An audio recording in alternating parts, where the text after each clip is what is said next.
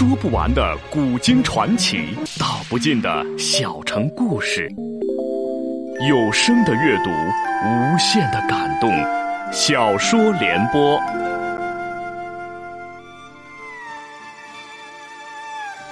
三国末年，司马氏把持魏国朝政，不惜私养死士，以暴力暗杀政敌。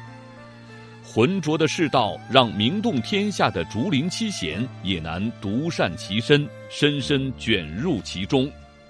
请听吴畏撰写的《中国古代大案探奇录之竹林七贤》，由时代播讲。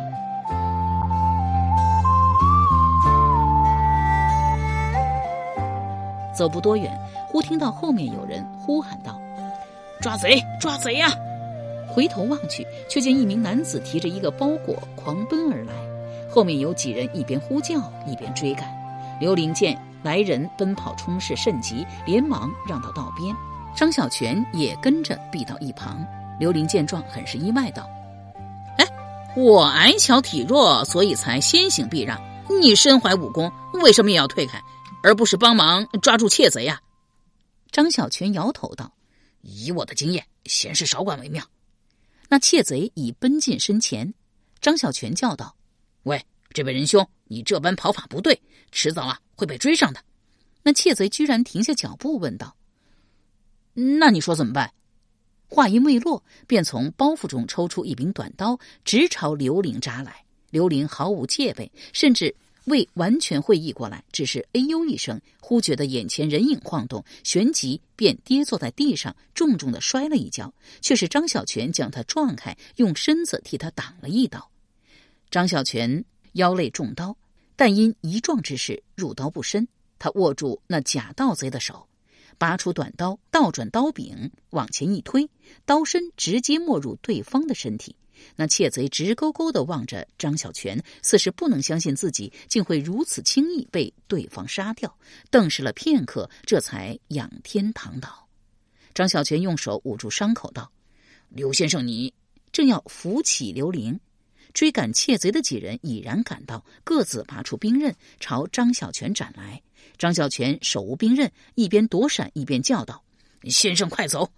刘玲勉强爬起身来，只走出几步，便被一名大汉追击。他肩头被大汉一把抓住，难以挣脱，便干脆回身问道：“你们是什么人呐？为什么要杀我？”大汉将刀横在刘玲颈间，道：“谁叫你总是多事？这就去阎王殿报。”道字尚未出口，只觉得背心一点刺痛，想回头看来者是谁，却再也没有力气，就此软倒。及时赶来杀死大汉的却是邓毅，刘玲又惊又喜，上前握住他的手道：“你又救了我一命。”邓毅笑了笑道：“先生先在这里稍后，我去助张铁匠一臂之力。”张小泉早已夺到兵刃，干脆利落的杀死了两名对手。见邓毅过来，忙叫道：“不准帮忙啊！这两个也是我的。”那些歹人本是受命来杀刘玲，不想。跟在他身边的张小泉武功出人意料的高，受伤在先，又遭围攻，仍然能顽强反击。此刻又见邓毅赶来，便立即转身逃走。张小泉身上有伤，不愿意追赶，遂将手中长刀掷出。一名歹人背心中刀，啊了一声，扑倒在地。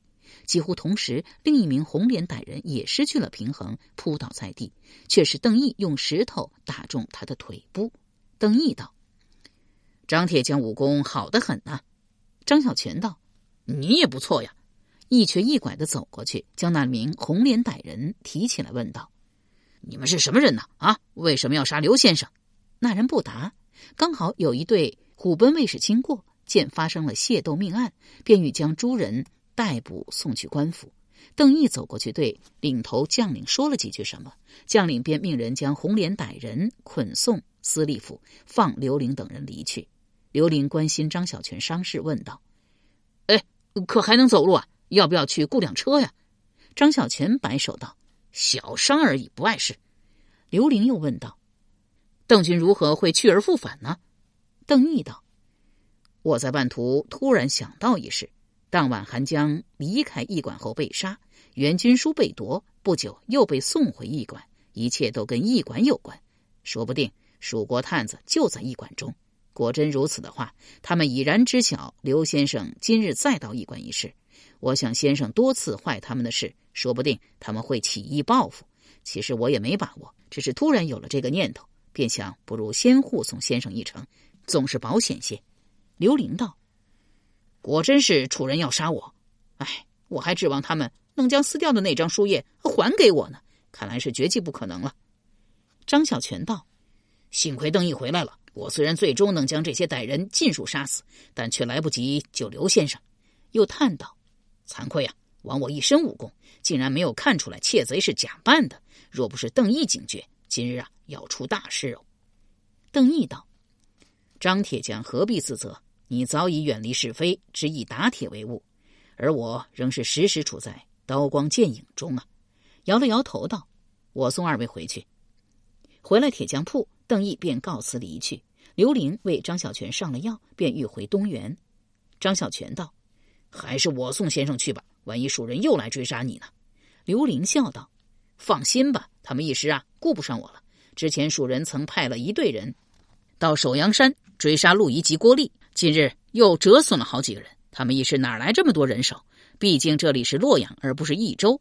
张铁匠就好好养伤吧。”张小泉仍不放心，向秀遂道：“我跟刘玲一道去东原吧。”张小泉道：“你又不会武功。”歹人真的来，只是多一个陪葬的。向秀闻言也不争辩，自出去雇了一辆大车，让车夫送刘玲、张小泉去东园，再载张小泉回来。张小泉笑道：“向先生就是向先生，瞧这事儿办的。”到了东园，刘玲正待进去，忽又想起一事，道：“哦，对了，孩子满月时，我想办一场宴席，只请些亲近的朋友，张铁匠也来吧。”踌躇片刻，又道。呃，把邓毅也叫上。张小泉道：“邓毅呀，怕是来不了。他曾说他两日后要外出办事，一时间应该赶不回来。”刘玲道：“不管怎样，劳烦张铁匠把我的话带给他。”忽又想起一事，问道：“张铁匠觉得曹爽执政时，百姓过得如何？”张小泉道：“乱七八糟。”刘玲道：“那司马懿之政呢？”张小泉道。呃，还可以。刘玲道：“那么，而今司马师当权呢？”张小泉道：“也还可以吧。”哎，先生忽然问这个做什么？刘玲道：“啊，随便问问。”刘玲先来到东园客馆，见嵇康和刘宝神色沉重，意识到不妙，忙问道：“可是事情进展的不顺？”刘宝叹道：“贾包已经正式拒绝了。”表示不会帮我们入宫劝服郭太后，并取得其手诏。虽则贾包的态度不算出乎意料，但众人毕竟曾对他寄予期待。时间拖了这么久，只得到否定的答复，不免深感失望。刘玲试探问道：“那要不要按照早先预定的呃备用计划，改请公主出面呢？”嵇康一时迟疑不答。他这一生绝大多数时间都与朋友在一起。公主是他的妻子，大多时间只是个虚幻的存在。他极少回府，家中上上下下全靠公主照顾。他还为她生育了一双可爱的儿女。他是公主之尊，却那般娴静，那般温柔。他又怎么忍心将她拖入这个深不见底的政治漩涡中？刘宝道：“怕是郭太后手诏这件事，无论谁出面都难成功。”贾包说：“他本人不愿意再卷入政治，但除此之外，他还能肯定郭太后肯定不会同意写下手诏的。虽然众人早猜到郭太后多半不会公然支持冠秋俭起兵，刘玲仍然好奇道：‘贾包何以能如此肯定？’刘宝道：‘因为贾包听说司马师力劝郭太后废除少帝曹芳时，曾当面许诺，他有生之年。’”绝不行代位称帝之事。司马氏的诺言素来只是个屁。之前大将军曹爽及太尉王陵都是因为信了司马懿的许诺，才不战而降，结果照旧被杀，家族一灭。但郭太后身份大大不同，司马师既当面应承，必定竭力遵守。其实郭太后不是笨人，心中也该明白司马师的意思，不过是只要他在世，司马师就不会。行改朝换代之事，但一旦他撒手西去，曹魏江山照旧还要落入司马氏手中。只是作为一名幽居深宫的妇人，她还能图什么呢？而今皇帝曹髦是他亲自指定，至于司马氏将来要做什么，眼不见为净，足矣。刘伶闻言，遂叹息道：“如此，怕是淮南这件事难成了。”嵇康摇头道：“，以冠丘简之为人，既已有所行动，便不会就此罢手，会一直走到底。”刘伶又问道。那么，冠秋将军当真会与东吴联兵吗？嵇康道：“不好说。若是冠丘简那么做了，便是公然反叛，会失去军心人心；但若是他不与东吴结盟，东吴必会在冠丘简起兵时趁火打劫。如此，淮南军就会陷入腹背受敌的局面。”叹了口气，又问道：“刘灵君，你觉得起初我促成冠秋俭起兵这件事？”是对，还是错呀？刘伶道：“本意当然是对的，起兵不过是要匡复皇室，以正朝纲啊。”又道：“我曾问过张铁匠对时局的看法，他觉得司马氏在位比曹爽执政时日子要好过得多。也许我不该这么说，但其实对普通百姓而言，要的只是安生日子。”嵇康点头道：“我明白刘灵君的意思。”室内就此沉寂了下来，三人良久无言，虽未说出口，但就此退出淮南兵变一事已是定局。吕安忽推门进来，见气氛沉闷，笑问道：“怎么，三位在这里住得很不开心？”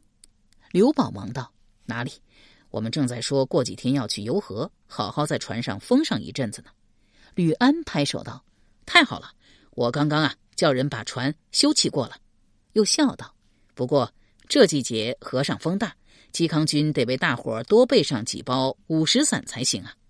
嵇康满口应了，又将刘伶悄悄拉到一旁，告道：“烦请刘军再走一趟冠丘府，请冠丘殿转告镇东将军，起兵这件事不要再进行下去了，最终只会徒劳无功的。”刘伶道：“但冠秋简已与文钦等人联兵，箭在弦上，不得不发，一定不会听从的。”嵇康道：“若是冠秋简不听，也只好任其为之。但我等实在不能为其谋划出力了。”后刘玲去找冠秋殿，冠秋殿果然不肯听从，还斥责刘伶、嵇康等人软弱怕事。刘伶又小以天下安定大局，仍不能劝服冠丘殿，只得就此离去。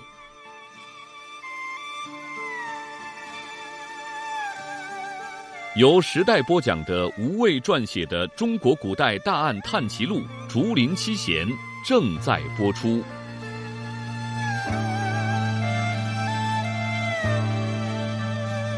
如此过了两日，便是吕安、嵇康等人约定游河的日子。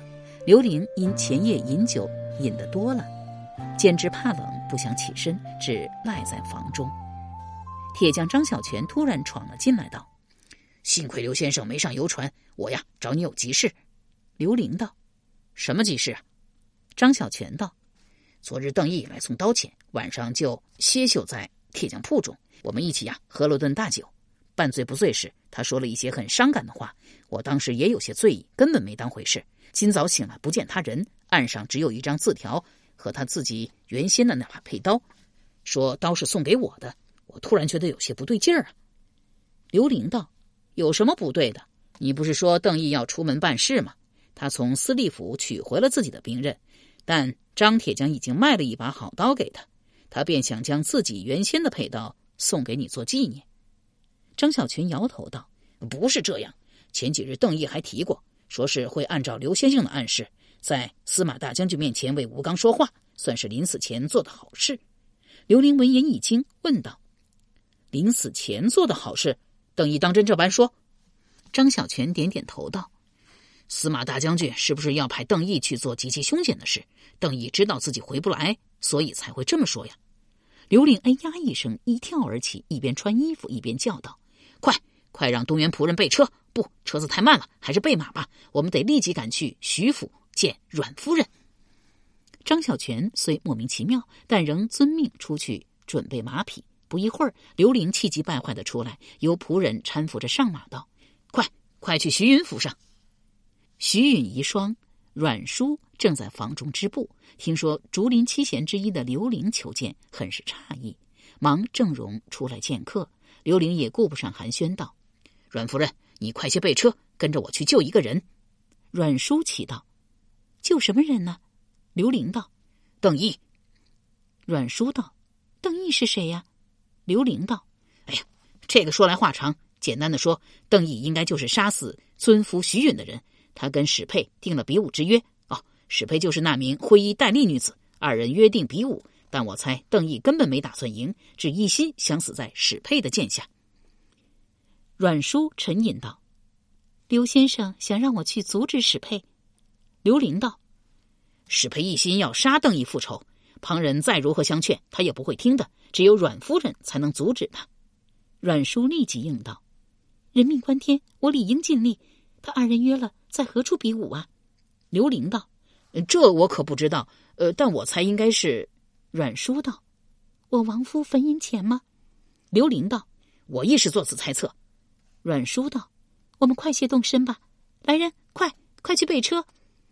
张小泉原本不知究竟，此刻方从刘玲口中得知史佩与邓毅之间的恩怨纠缠，惊诧的无以复加，嚷道：“原来如此啊！”又分外惊奇，阮叔毫不犹豫的赶去营救杀夫仇人，追上刘玲问道。哎，为什么阮夫人会同意去救邓毅？呃，一点迟疑也没有啊。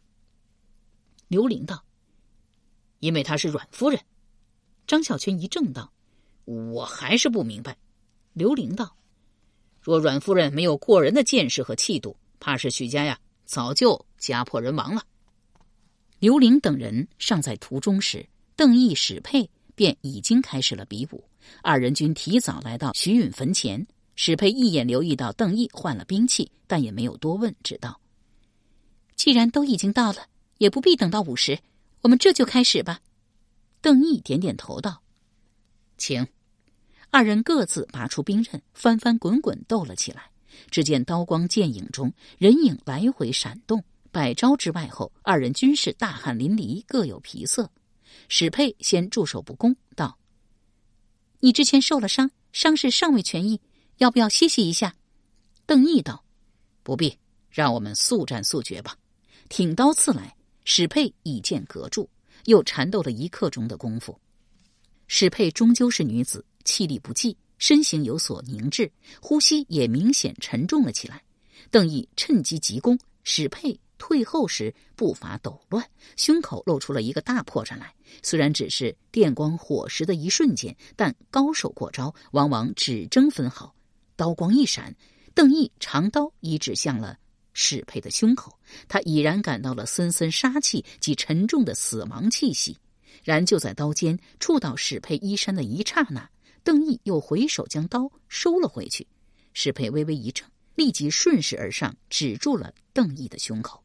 邓毅脸色惨白，颓然道：“我输了。”史佩道：“论武功，你实在我之上，更不要说你身上有伤。”兵器也不是十分趁手，邓毅摇头道：“我已出尽全力。”史佩道：“你一开始的确出尽了全力，但你很快发现我剑法轻盈快捷，你须得出一猛招方能压制，但这样可能会令你自己收拾不住。你不忍心重伤于我，是以有所收手。而适才，我是有意露出破绽，我身上穿了软甲，用你出刀攻我胸口。”虽然那样我也会受伤，但我的后手剑也足以刺中你的要害。只是我想不到你竟然收住了刀势，你不忍伤我，其实也是救了你自己。邓毅怔了一怔，道：“不管怎么说，佩娘终究还是胜了。我言而有信，你这就杀了我吧。”抛下长刀，转身跪在徐允墓前。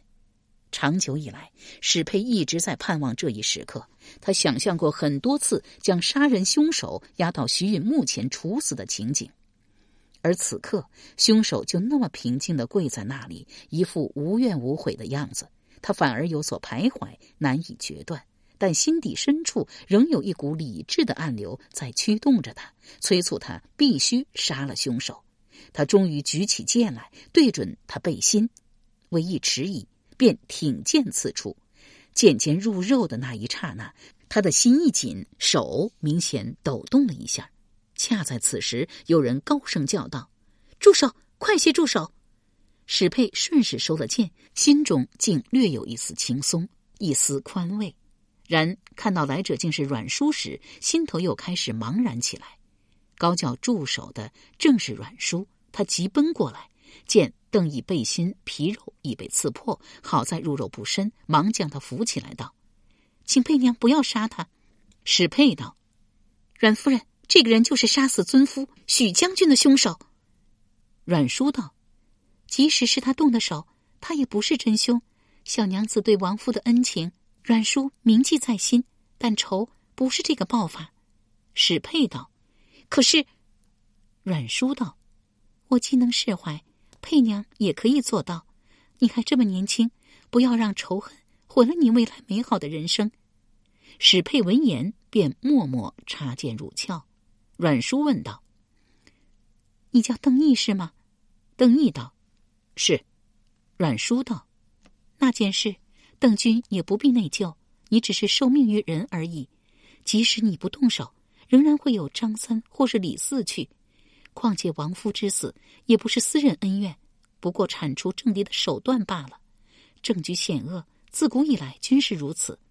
邓毅大为惊异道：“阮夫人竟有如此气度和胸襟，邓毅实在惭愧。”阮叔摇头道：“我女流之辈能有什么气度？”不过略略认识几个字，读过几本书罢了。邓毅一时无言以对，遂躬身道：“多谢夫人赶来相救。”阮叔告道：“是刘伶刘先生和张铁匠赶来我府中，请我出面劝阻佩娘。邓君要谢，该谢他二位才是。”邓毅忙问道：“哦，他二位人呢？”阮叔道：“他们等在道边，没有过来，说是怕人多了，反而不宜劝得动佩娘。”又走到史佩面前，低声告道：“邓毅早已决定要死在佩娘剑下，为此连后事都安排好了。他为人如何，佩娘应该看出来了吧？”史佩咬咬嘴唇道：“可是我始终不能原谅他。”阮叔道：“佩娘会原谅他的。古人都明白，宽恕认真而侠而归养的道理。你这般聪明，迟早也会明白的。”轻拍史佩肩头几下，又到墓前祭拜过亡夫，这才去了。邓毅拾起佩刀，本欲离去，但见史佩仍然伫立墓前不动，瘦削的身子在寒风中愈显单薄，于心不忍，便走过去问道：“你还想杀我吗？如果还想动手，那就拔剑吧。这次不会再有人阻止你了。”史佩道：“我我也不知道，我还想不想杀你。”我只是忘不了那些被你暗杀的人。邓毅一向沉静，此时突然恼怒起来，大声道：“你以为我当真想杀那些人吗？我不过是受命而已。你杀了我又能怎样？徐允会死而复活吗？你从此心里就彻底放下了吗？”史佩亦勃然大怒道：“你杀人还有理了？你明明知道这是坏事，你为什么还要去做？”邓毅道：“我别无选择。”史佩道。不你可以选择，只不过你不能舍弃大将军府的荣华富贵，不愿意做出选择。邓毅摇头道：“你根本不懂我的处境。”史佩怒道：“我怎么不懂？我内心所受煎熬，实胜你千万倍。”邓毅愕然而惊，呆了好大一会儿，才问道：“你，佩娘，你难道你也曾是司马大将军手下？”史佩顿时满脸通红。扬起手来，狠狠扇了邓毅一巴掌，恨恨离去。刘玲和张小泉一直躲在附近林中，见史佩离开，这才舒了一口气。张小泉问道：“哎，邓毅当真杀死了徐允？这么说，他是司马大将军豢养的秘密杀手了？哎呀，我以前还挺喜欢他的，现下知道了他的真实身份，简直不知道该如何相处了。”刘玲道：“怎么，你要跟邓毅绝交啊？”张小泉道：“不绝交还能怎样？”刘玲道：“邓毅或许是杀了一些人，但他秉性不坏呀。而且正如阮夫人所言，他杀的应该是司马氏的政敌，是政局中的人物。”张小泉道：“听刘先生的意思，似乎觉得邓毅杀人不算什么。”刘玲道：“不是，司马师以暗杀手段对付政敌，行为卑劣，但自古以来皆是如此，这不是邓毅的错呀。”张小泉道：“正如史佩所言，邓毅可以不做呀。”刘玲道：“如果你的恩人要你去做一件事，你知道这件事是坏事，但你的恩人一定要你做，你会拒绝吗？”张小泉挠了挠头道：“呃，这这还真不好说。”刘玲道：“所以呢，这不是邓毅的错。”见邓毅仍在徐允墓前发呆，便走出树林，招呼道：“喂，你是打算一整天都耗在这里吗？”邓毅忙过来见礼道：“刘先生明知我是什么人，还请阮夫人出面救我，多谢了。”由时代播讲的无畏系列小说《竹林七贤》，今天就播送到这里，请明天继续收听。